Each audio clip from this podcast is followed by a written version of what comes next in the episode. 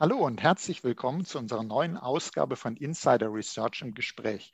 Mein Name ist Oliver Schoncheck, ich bin News Analyst bei Insider Research. Heute geht es um Supply Chain Attacken, also Angriffe auf und über Lieferketten und Lieferanten. Nun, Angriffe auf die Supply Chain gehören zu den dominierenden Unternehmensrisiken, denn sie können zu Betriebsunterbrechungen führen. Es kann sein, es steht dann alles still. Deshalb unterstreicht auch die EU-Agentur für Cybersicherheit in Nissa diese Gefahr und sagt dazu, Supply Chain-Angriffe sind sehr effektiv und schwerwiegend, da sie es Angreifern ermöglichen, ihre Ziele indirekt zu schädigen und mehrere Systeme gleichzeitig zu erreichen. Doch wie kann man sich eigentlich davor schützen, dass Schwachstellen bei einem Dritten, dem Lieferanten, bestehen und im eigenen Unternehmen ausgenutzt werden? Und darüber sprechen wir jetzt mit Matthias Canisius. Er ist Regional Director Central and Eastern Europe bei Sentinel One. Hallo, Herr Canisius. Hallo, Herr Schoncheck. Hallo, schön, Sie wieder im Podcast zu haben. Wir hatten ja schon mal zusammen das Vergnügen und das Thema ist so spannend, da möchte ich gleich mal loslegen, weil Sie haben uns da unheimlich viel zu erzählen. Und es wird auch schon unheimlich viel darüber berichtet. So ist es nicht. Supply Chain-Attacken kommen in den Medien immer wieder vor. Man liest vieles darüber. Und deshalb stellt sich eigentlich die Frage, warum? Warum ist denn das so ein großes Risiko? Warum sollte man das wirklich wahrnehmen? Und würden Sie sagen, das Risiko wird sogar immer größer? Wie, wie schätzen Sie das ein? Warum ist das so wichtig, dass man über Supply Chain-Attacken wirklich spricht?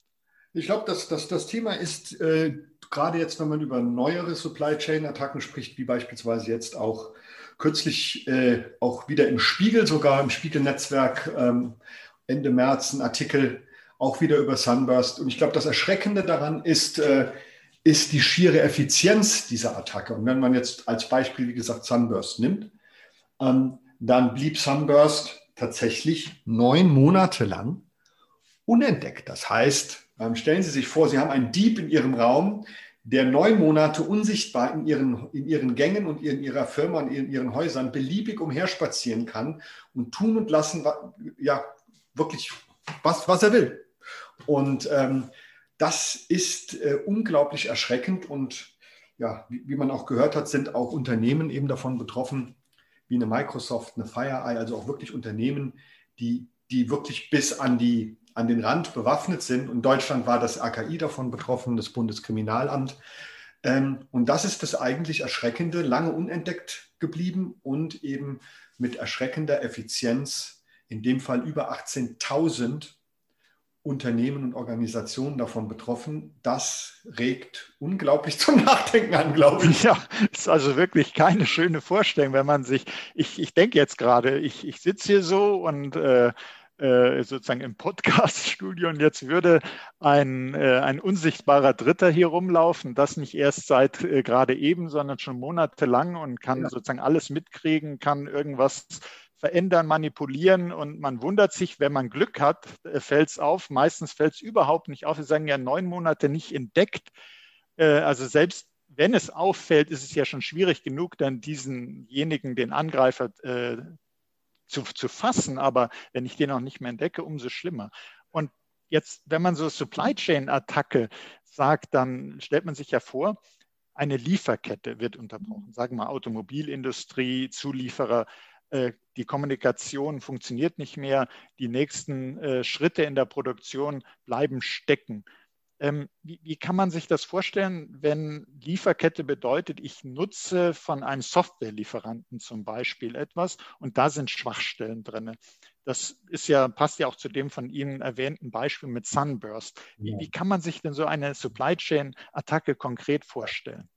Also grundsätzlich ist es tatsächlich ganz allgemein gesprochen, ist das, ein, dass der Angreifer im Prinzip versucht, ein Produkt oder ein Auslieferungsmechanismus, wie, wie jetzt im Falle von Sunburst, äh, Update einer Lösung, ähm, in irgendeiner Form zu manipulieren, um anschließend Daten abzuziehen oder auch Systeme zu kompromittieren. Das ist einfach mal grundsätzlich.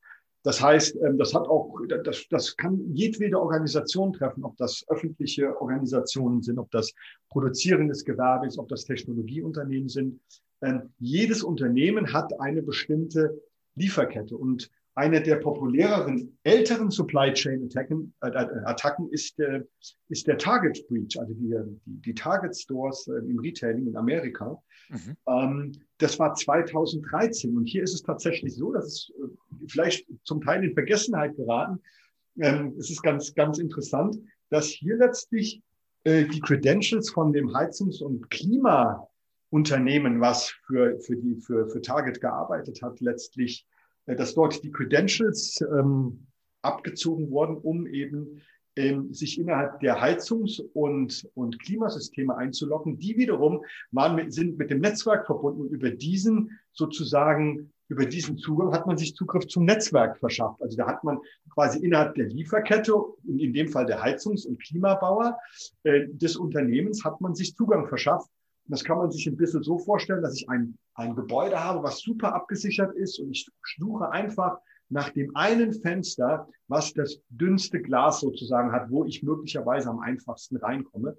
Und das ist tatsächlich äh, hier passiert. Also wie gesagt, innerhalb der Lieferkette des Unternehmens versuchen herauszufinden, wo ist das schwächste Glied, um dann Zugriff zu erlangen.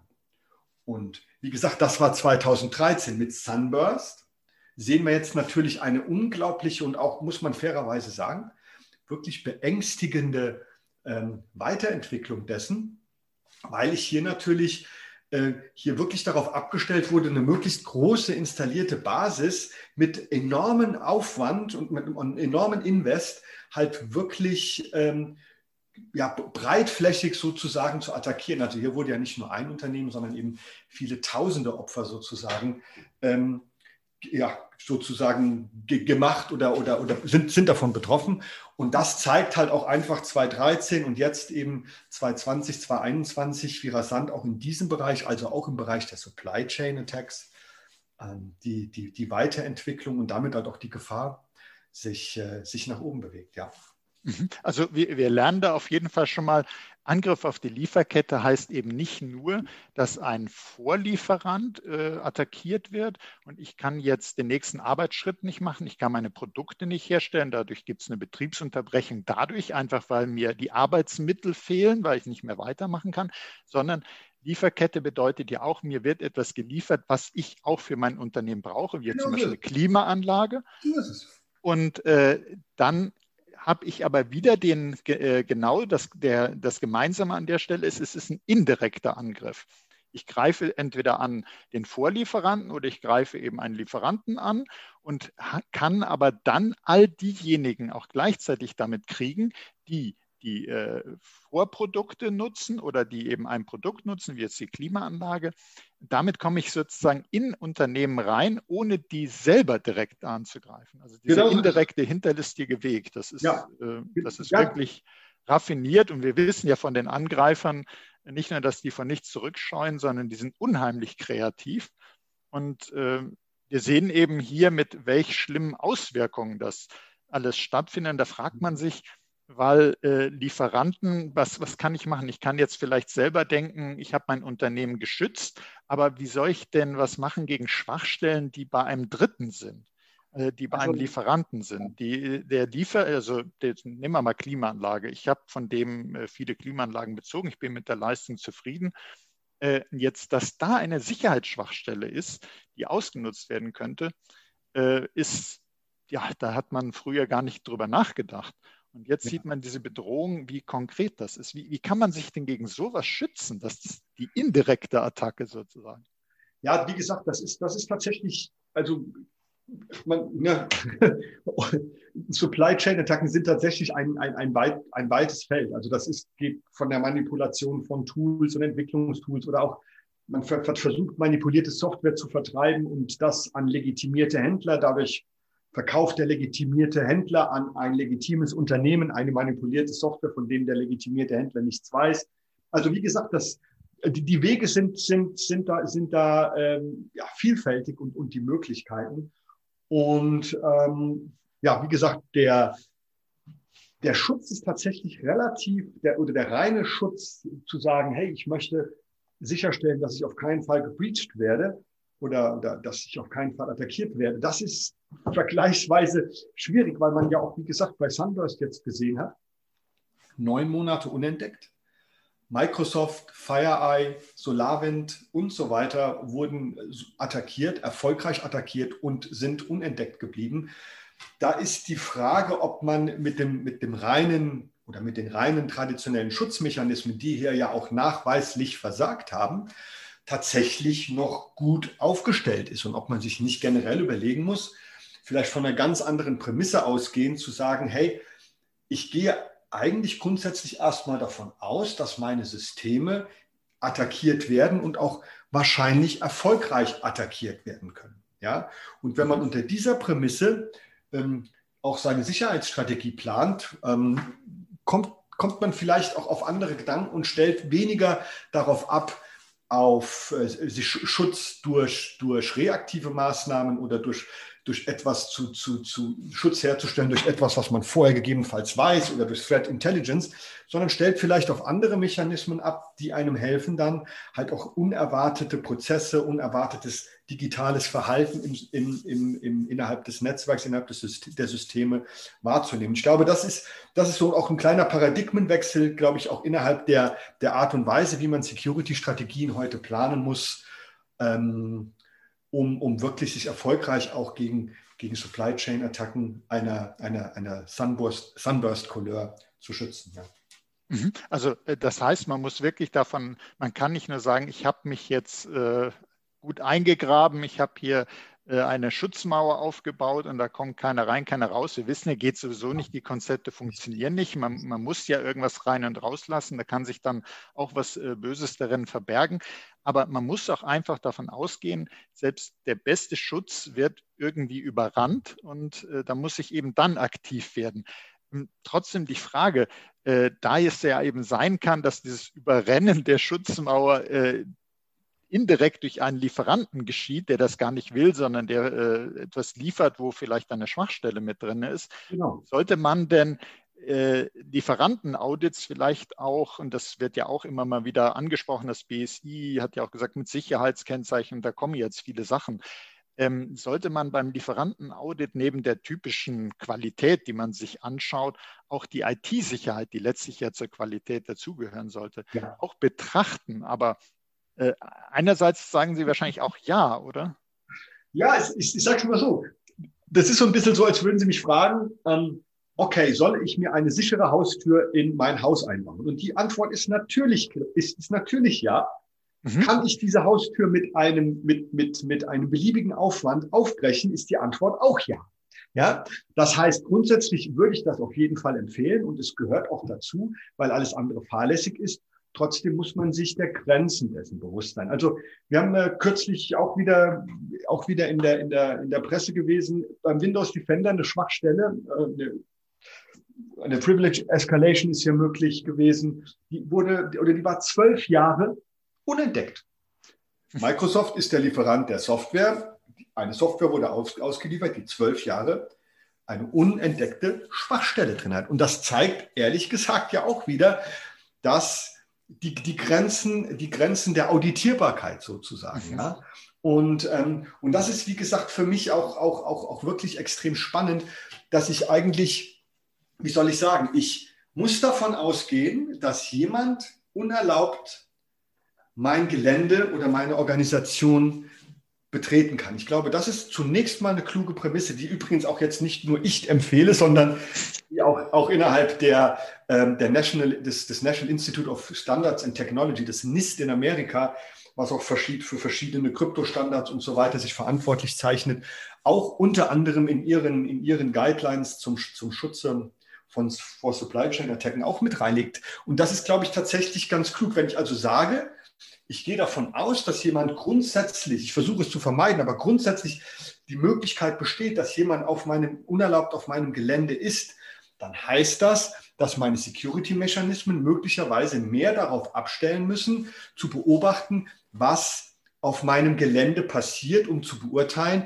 okay, jetzt bewegt sich jemand, den wir vorher noch nie gesehen haben, in einer bestimmten Art und Weise innerhalb des, innerhalb des, äh, des Gebäudes oder innerhalb des Campus geht auf verschiedene, nutzt verschiedene Tools, was in sich irgendwie vom Verhalten her unstimmig erscheint. Und dann hat man die Möglichkeit, vielleicht basierend auf dem Verhalten dann zu sagen, hey, hier passiert etwas, was nicht sein soll, um dann den Schaden auch abwenden zu können. Ich glaube, das ist so ein Stück weit das, was uns das hier zeigt. Mhm. Also finde ich ganz wichtig zum einen, äh, dass Sie sagen, ja, Lieferantenaudit gehört unbedingt dazu. Man soll natürlich darauf achten, dass man sichere Produkte sich holt. Alles andere wäre fahrlässig. Ja. Also zum Beispiel sichere Tür, sicheren Zaun. Aber nichtsdestotrotz, man muss damit rechnen, dass irgendjemand äh, kommt und den ein Loch ins Zaun macht und reingeht. Und dann muss ich eben zusätzlich so Monitoring haben. Ich muss Verhaltensanalyse haben und sagen, was geschieht denn jetzt auf meinem Gelände? Ich kann also nicht sagen, ich äh, wähle jetzt nur noch sichere Produkte aus, ich knechte meine Lieferanten und ich mache dies und das, nur dass ich eben zuverlässige Produkte habe. Aber wenn ich das habe, dann brauche ich gar nicht mehr innen zu gucken, weil die halten alles ab. Den Gedanken, davon kann man sich verabschieden, sondern man muss eben schauen, tatsächlich, ich muss damit rechnen, in meinem in meiner äh, IT-Umgebung kann ein Eindringling sein, wie wir jetzt gehört haben, teilweise schon monatelang unerkannt. Und äh, um das zu vermeiden, muss ich eben das Verhalten trecken. Was passiert da? Was sind da für Aktivitäten und nach Anomalien suchen? Absolut. Und ich glaube, das ist ehrlich gesagt auch, auch, auch der, wie gesagt, der, der, der, der stille Paradigmenwechsel, so würde ich das nennen, hin einfach von reaktiven Mechanismen, die alle darauf basieren, dass ich vorher etwas wissen muss, um mit diesem Wissen Schutz zu etablieren. Wie gesagt, bei Sunburst hat das alles nichts gebracht. Ergo, und ich will damit nicht sagen, dass man das deshalb komplett lassen soll, sondern es gehört natürlich als Element auch dazu.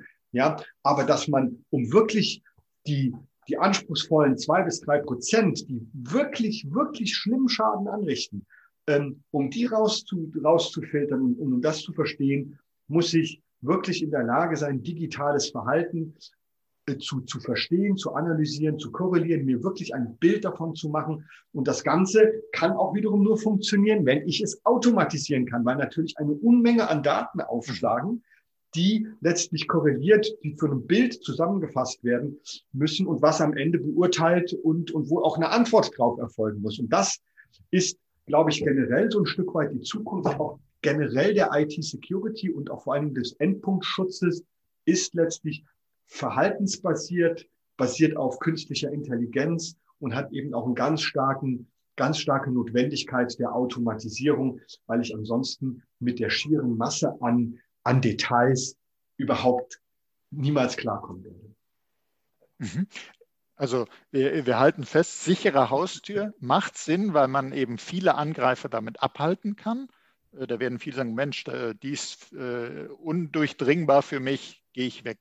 Aber es gibt eben äh, besonders raffinierte oder die haben spezielle Werkzeuge, die kommen trotzdem rein. Und deshalb dann muss ich monitoren, muss ich das Verhalten analysieren. Aber weil eben so viel passiert, hinter der Tür auch. Nicht nur draußen passiert viel, aber in der, in der eigenen IT-Umgebung passiert so viel, was vieles gutartig ist, aber eben es kann sich auch was drinnen verstecken.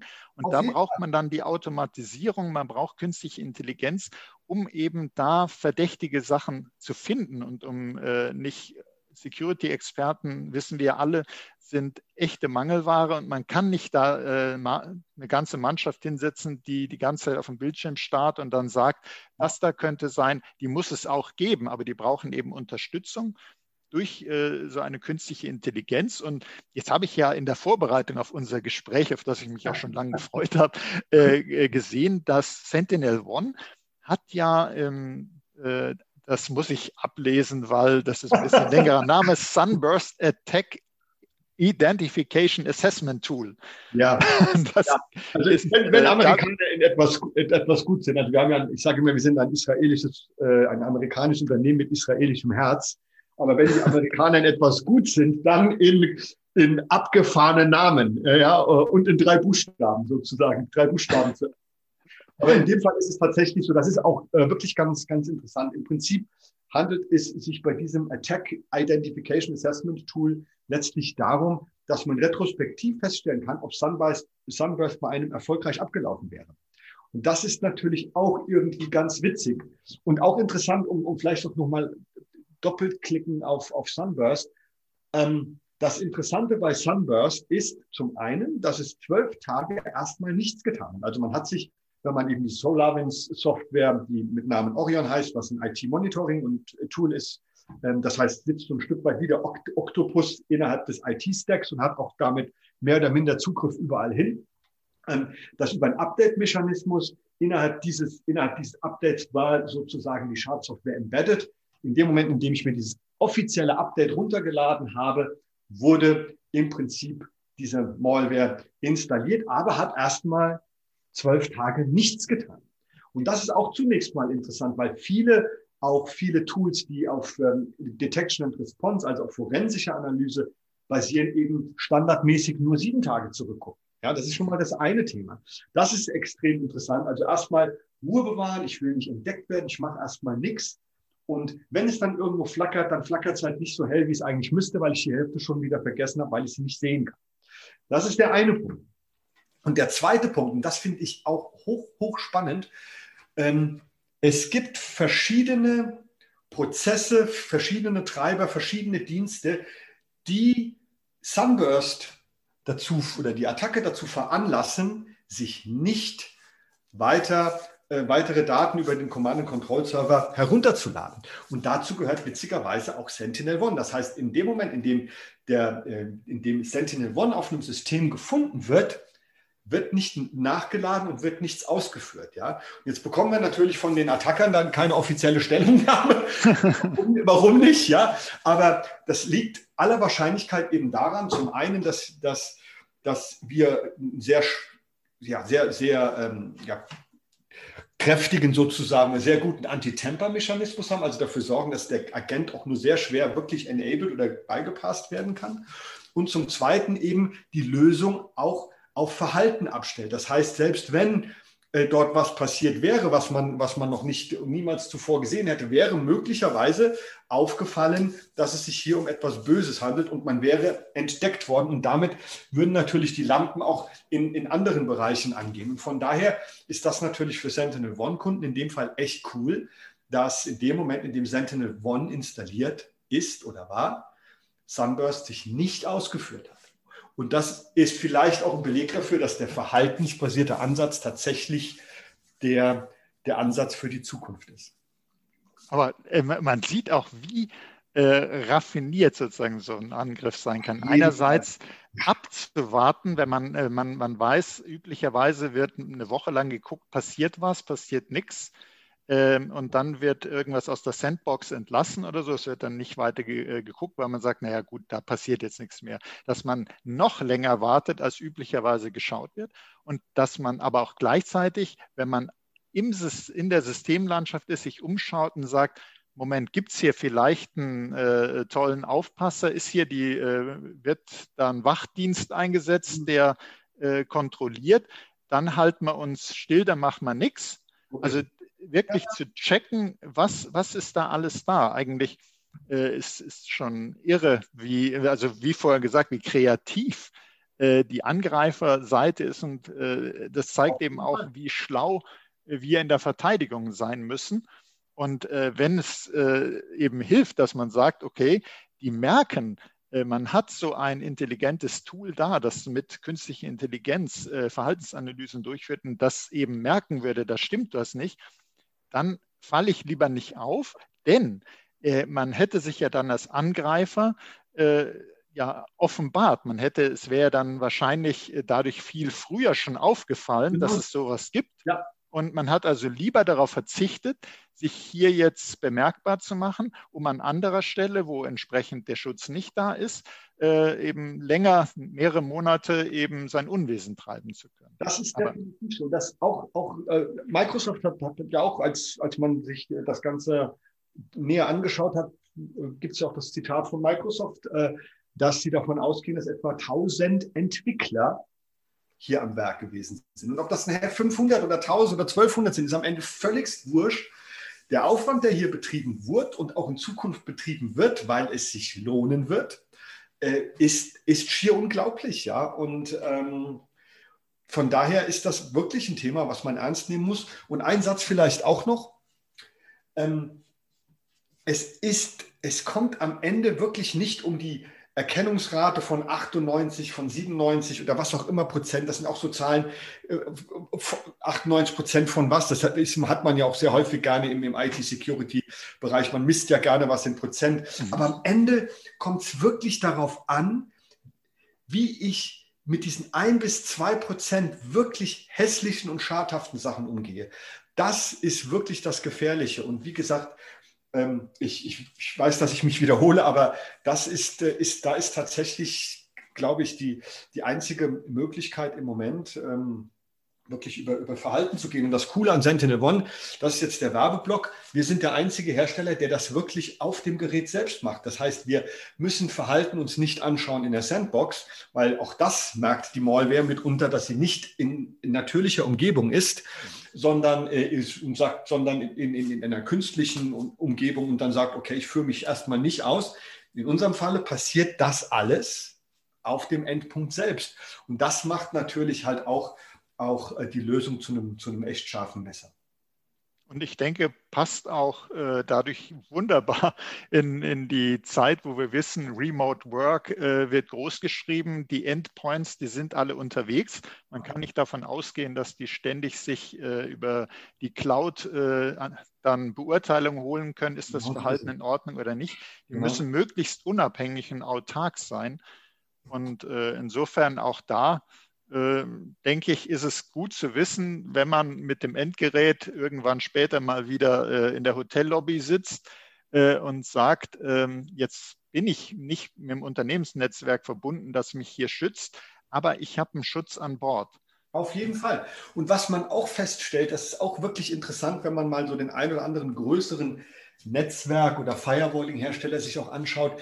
Die Jungs investieren wirklich sehr stark halt auch in den Endpunktbereich. Und das hat folgenden Grund. Und ich bin ein alter Firewall-Mann. Also ich durfte, durfte bei, bei doch vielen auch tollen ähm, Netzwerk- und Firewalling-Herstellern arbeiten. Ähm, und das, das, das Interessante, wie gesagt, ist, dass viele dieser Hersteller jetzt sehr stark in den Endpunktbereich gehen. Und der Grund ist auch relativ einfach, weil ich ja im Prinzip mich innerhalb meines Netzwerkes, also diese reine Welt, die es früher mal gab mit Trust und Untrust, wurde, ist ja schon lange ersetzt worden durch Zero Trust und dass ich im Prinzip nicht zu niemandem mehr trauen kann. Mhm. Aber jetzt kommt eben auch noch hinzu, dass ich eine komplette Dezentralisierung grundsätzlich von, von Systemen, von Informationen und dergleichen habe und am Ende in, ich ja auch meinen Netzwerkschutz seinerzeit auch nur eingeführt habe, um die Endpunkte innerhalb des Netzwerks zu schützen. Jetzt sind aber diese Endpunkte zum Großteil gar nicht mehr innerhalb meines Netzwerks und dadurch verliert natürlich auch das ganze Thema Netzwerksicherheit an Bedeutung, weil der Perimeter sukzessive auf den Endpunkt selbst diffundiert. Und das ist auch wiederum so eine schleichende Entwicklung, die durch Covid quasi nochmal so ein kleines Steroid mit reinbekommen hat, die aber auch vorher schon begonnen hat. Und das macht eben das Thema Endpunktsicherheit, und ich sage bewusst nicht Endpunktschutz, sondern Endpunktsicherheit zu einem, zu einem unglaublich wichtigen und spannenden Thema. Mhm. Und äh, sozusagen, wenn man, wenn man das nochmal aufgreift, dass sie extra zwischen Schutz und Sicherheit unterscheiden, ja. ist sozusagen ja äh, so die Quintessenz, dass man sich klar macht, man kann nicht auch den Endpunkt nicht sozusagen komplett abkapseln und sagen, es wird nie einen Angriff äh, geben, der bis auf mein Endgerät kommt, sondern ich muss für Sicherheit sorgen, indem ich eben intelligente Verhaltensanalyse mache und ja. äh, indem ich merke, da findet was statt und darauf reagiere. Und äh, das Abkapseln funktioniert eben leider so nicht, wie man sich das früher immer gern gewünscht hat. Es gehört dazu, aber es reicht alleine nicht. Das ist ja auch der Grund letztlich, warum es, warum es vor einigen Jahren oder die die Einführung oder den Begriff von Endpoint Detection and Response gegeben hat. Mhm. Wäre der Schutz ausreichend gewesen, muss ich weniger in Forensik investieren, logischerweise. In dem Moment, in dem aber der Schutz, und das ist ja schon seit vielen Jahren so, dass wir wissen, dass wir mit Signaturen nichts mehr anfangen können oder äh, den groben Dreck raushalten können, aber nicht wirklich effizient auf, auf anspruchsvolle Attacken äh, heraus, herausfinden oder filtern können. Im, Im Zuge dessen hat sich ja eine neue Industrie, eben die Detection and Response, Endpoint Detection and Response entwickelt, weil eben der Schutz viel zu unreichend war. Also musste ich versuchen, es quasi postmortem rauszuziehen. Mhm. Und, ähm, und jetzt erleben wir gerade, ähnlich wie das vor vielen Jahren im, im Firewalling-Bereich war, da hatten wir das Thema Intrusion Detection and Prevention, parallel zum Thema Firewalling, also interner, externer Schutz das Ganze ist konvergiert zu einer, zu einer Lösung, was man dann irgendwann mal Next Generation Firewall genannt hat ähm, oder Application-Based Firewalling, wie auch immer. Und dasselbe sehen wir jetzt halt auch im Endpunktbereich, dass eben das, was man als Protection auf der einen Seite und als Detection and Response, also eher die forensischen Maßnahmen, die diffundieren auch zusammen zu einem, zu einer konvergierten Lösung sozusagen, die man grob mit Endpunktsicherheit oder Advanced Endpoint Security oder wie auch immer man die Begrifflichkeiten wählen möchte, so ein Stück weit umschreiben kann. Und das ist so, da, da sind wir gerade mittendrin. Da, da, möchte ich Ihnen ganz herzlich danken, Herr Canisius. Sie haben uns nicht nur viel Spannendes erzählt über Supply Chain Attacken, sondern wir durften auch erfahren, äh, dass es nicht nur auf Schutz ankommt, sondern auf Sicherheit. Also sprich, dass man eben schaut, äh, dass man verdächtiges Verhalten auf den Endgeräten, auf den Endpoints feststellt und dann eben reagiert, damit da nicht monatelang äh, jemand heimlich sein Unwesen treiben kann und es ausspioniert. Und wir werden in den Show Notes zu diesem Podcast noch einige Links hinterlegen, damit man weiterlesen kann, was es da alles noch an Informationen gibt, an Hintergrundstories, äh, weil das ist absolut spannend. Und äh, sehr, sehr wichtig, äh, nicht nur dadurch, dass wir eben alle immer mehr äh, unterwegs arbeiten und die Endpoints für sich Schutz brauchen und nicht darauf vertrauen können, dass sie außenrum schon vom Netzwerk geschützt werden. Und deshalb ganz herzlichen Dank, Herr Canisius, äh, ja, für Ihre spannenden Insights und beehren Sie uns bald wieder, möchte ich sagen. Und herzlichen Dank ja. für Ihr Interesse, liebe Hörerinnen und Hörer. Seien Sie auch das nächste Mal dabei, wenn es heißt Insider Research im Gespräch. Das war Oliver Schoncheck von Insider Research im Gespräch mit Matthias Canisius von Sentinel One. Herzlichen Dank, Herr Canisius. Super, vielen Dank ebenfalls. Bis dahin.